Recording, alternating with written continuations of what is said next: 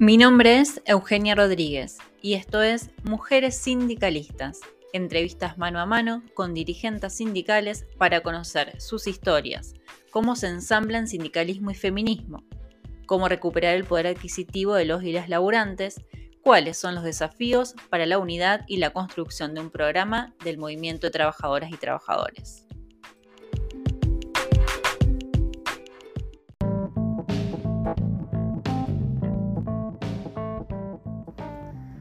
Lorena Almirón es desde 2019 la primera mujer en ser secretaria general de la Asociación de Trabajadores Estatales, ATE, Seccional Rosario, un gremio donde el 70% son trabajadoras mujeres.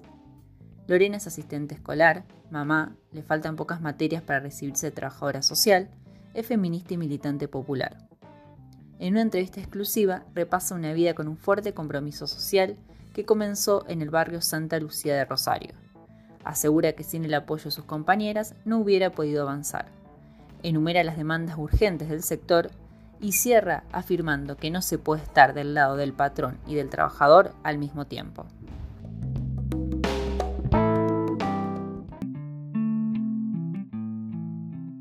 ¿Cómo fue tu infancia y el inicio de tu vida laboral? La historia eh, comienza en el barrio Santa Lucía, me mudé a, ese barrio, barrio periférico de la zona oeste de Rosario, con mucha historia, mucha historia obrera, este, de organización y lucha, así que ahí me crié, eh, fui a la escuela en ese momento 1218 Santa Lucía, ahí mm, creo que empezó mi formación eh, este, social y y que me ayudó mucho en lo, sindical también. ¿Alcanza con el cargo? Mis compañeras fueron fundamentales, fueron las que impulsaron, fueron las que me dijeron este es el momento. Eh, yo iba, yo tres veces estuve a punto de ser secretaria general, pero siempre es como que me pensaba que eh, le correspondía a los varones por la trayectoria, por, qué sé yo, por haber llegado antes al sindicato, y bueno, y no me daba cuenta que, bueno, todo lo que nosotros aportamos las mujeres, todo lo que hacemos, que, muchas veces nos decían los varones, bueno, hay que hacer esto, esto, y nosotros ejecutábamos, hacíamos todas las, las cosas y, bueno, y no era así. O sea, si eh, tenemos ese poder de organización, también podemos este, eh, estar, eh, digamos, en estos lugares de, decisiones también. Eh, pero sí, bueno, mis compañeras y mis compañeros también, porque hubo compañeros varones que, que acompañaron, porque si no, no tampoco hubiésemos podido ¿viste? hacer fuerza también para esto. Tiempo tenés que demostrar, si vos querés, porque tenemos otra manera de, de construir, de conducir, y entonces eso se puede interpretar como debilidad muchas veces. Entonces es muy muy difícil, es como un hilito muy delgado entre, o sea, porque tampoco tenemos, queremos ser autoritarias ni este, ser, eh, parecer como que somos débiles, que no podemos hacer las cosas. Entonces como que todo el tiempo es como que te están mirando y a ver, che, yo tengo que hacer 50.000 cosas para que, algún dirigente este, nacional diga, uh, mira, o tal cosa. Entonces es cuando a un compañero varón no, o sea, nadie está cuestionando ni qué hace ni qué no hace, o sea, es así. Y aparte, bueno, este, las formas también, eh, qué sé yo, entre los varones como que hay em, como más, más una cuestión así más de disputa, más es más agresivo todo. Nosotros somos como no, no somos agresivas, pero somos es fuerte en lo que nosotros planteamos. ¿Cómo es la participación sindical para una mujer?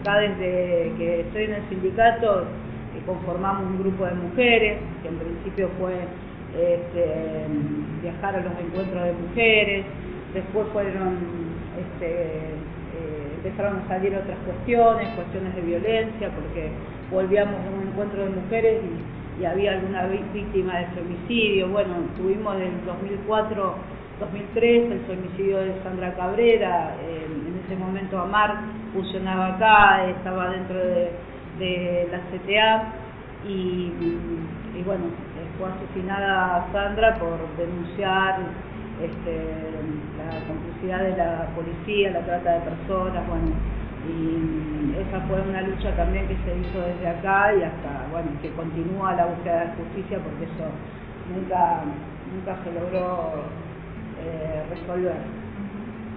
Y recién ahora hubo una reparación histórica hacia su hija, hacia Macarena, que le otorgaron una casa que no tenía, tiene tres hijos, hijas, y no tenía dónde vivir.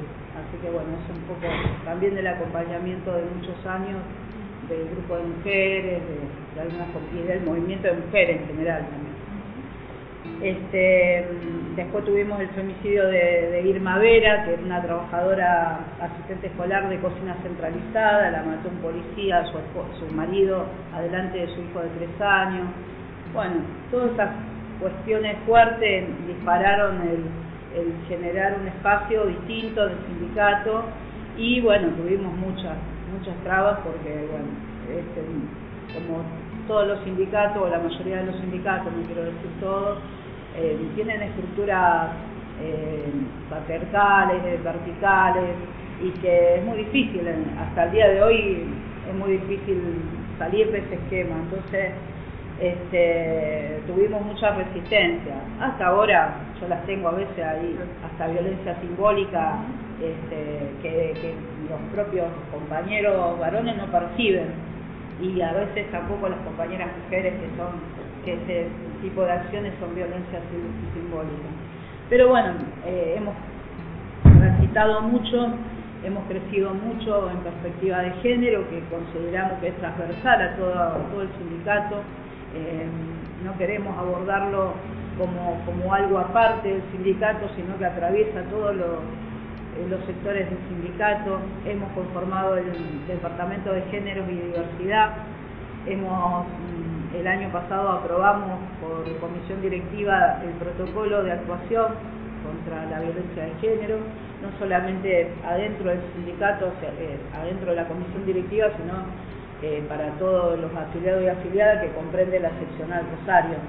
Esto también motivó que a nivel nacional se empiece a armar un protocolo ¿Cuáles son los desafíos para recuperar el poder adquisitivo de los trabajadores y trabajadoras? O sea, no todo pasa por la paritaria, pero podría pasar por la paritaria si realmente la paritaria fuera todo lo que tendría que ser la paritaria, porque la paritaria no es solo para discutir salario. Eh, nosotros tenemos que tener un convenio colectivo que un compañero que ya no está, falleció de cáncer hace mucho tiempo, Germán Aldala, fue el que eh, cuando fue diputado nacional eh, presentó eh, la ley de convenios colectivos de trabajo para todos los trabajadores gracias a ese proyecto. Nosotros hoy podemos tener convenios colectivos en el Estado que lo podamos discutir con los trabajadores y trabajadoras. Y la paritaria es una herramienta muy importante pero no solamente hay que discutir salarios, sino discutir las condiciones de trabajo, es importante, que esa paritaria tenga perspectiva de género, porque muchas veces eh, en la mesa paritaria se sientan solo varones, este, eh, poder eh, este, desde ahí monitorear el tema de los comités mixtos de seguridad y higiene en todos los lugares de trabajo, este,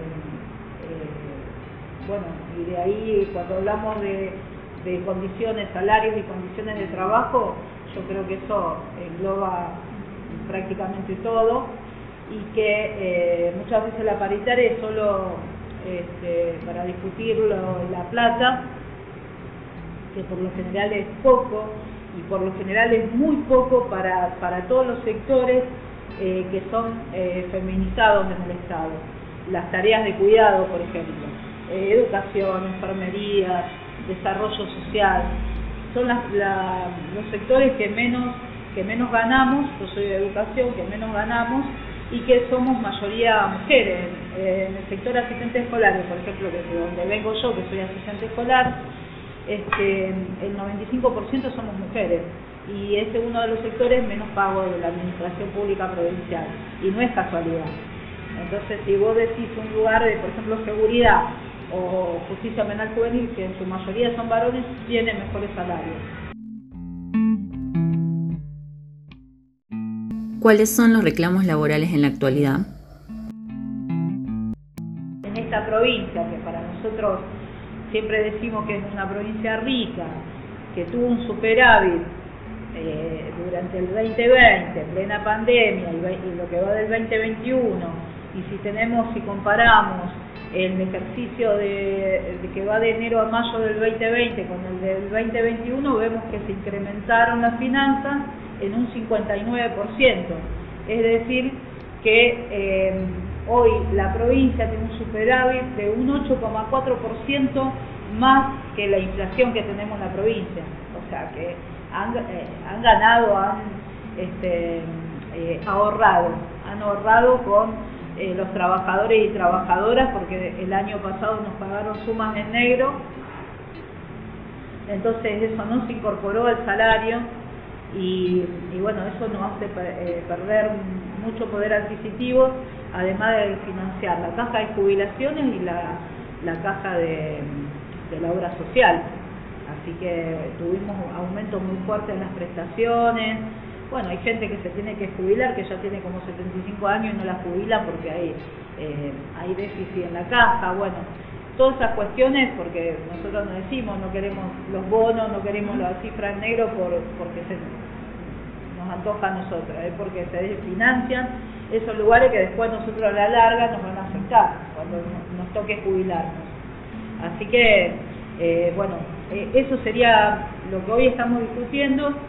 Este, también el, el pase a planta permanente, tenemos 4.500 trabajadores y trabajadoras que están en situación de precariedad, algunos con contrato, otros monotributistas, otros cobran por planilla, bueno, eh, sobre todo en el, sector salud, en desarrollo social, eh, bueno, hay, ha habido, ha habido un, armado de expedientes, pero todavía no sale ni un solo pasaplanta.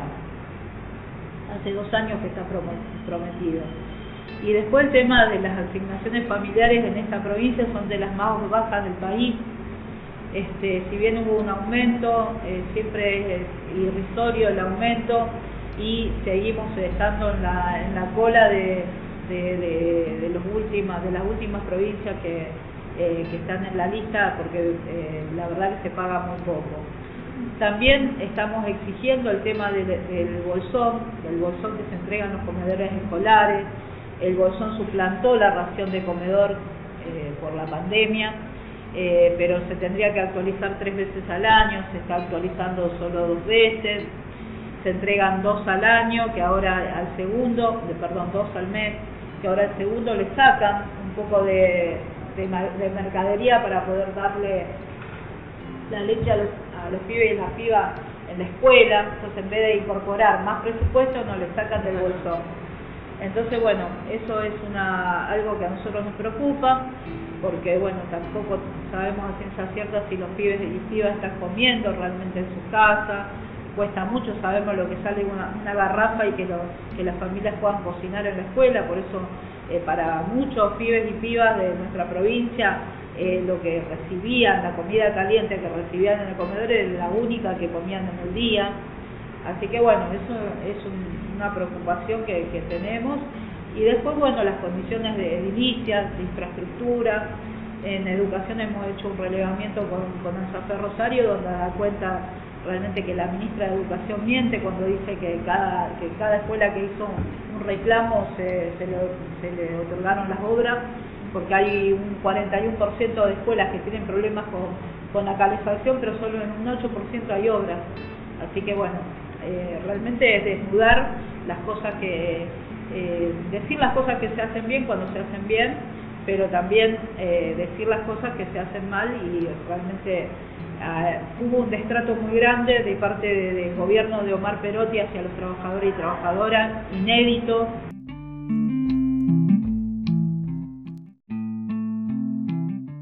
¿Cómo ves el presente y futuro de la unidad del movimiento obrero y qué rol tienen que tener las mujeres sindicalistas?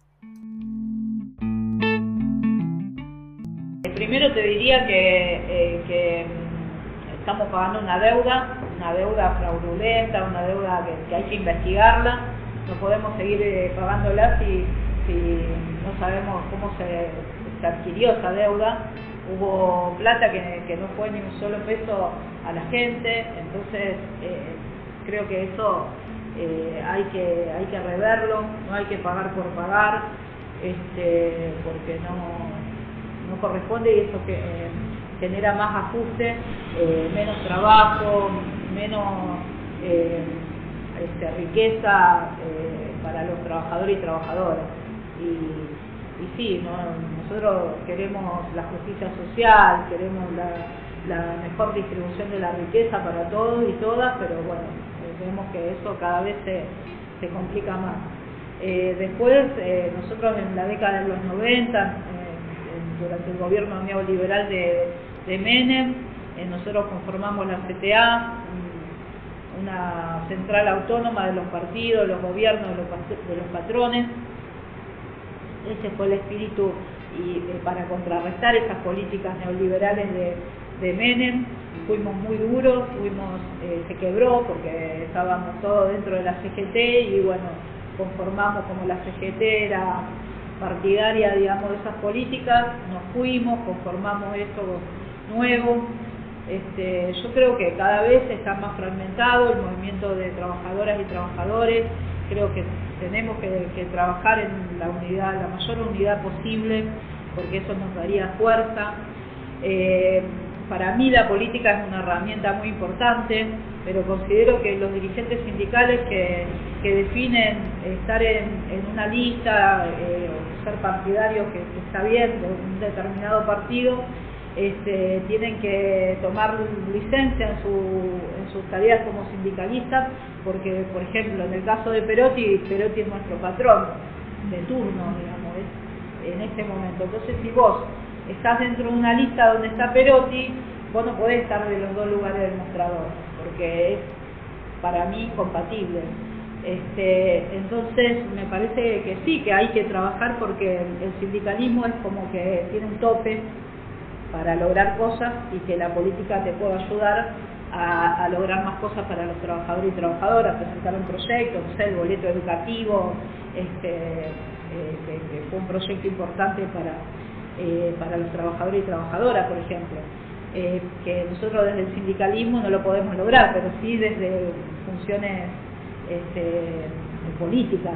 Pero digo, mantener esa autonomía del partido me parece fundamental. Este, y para eso, para no quedar de los dos lados del mostrador. O está del lado de los trabajadores o está del lado de tu patrón.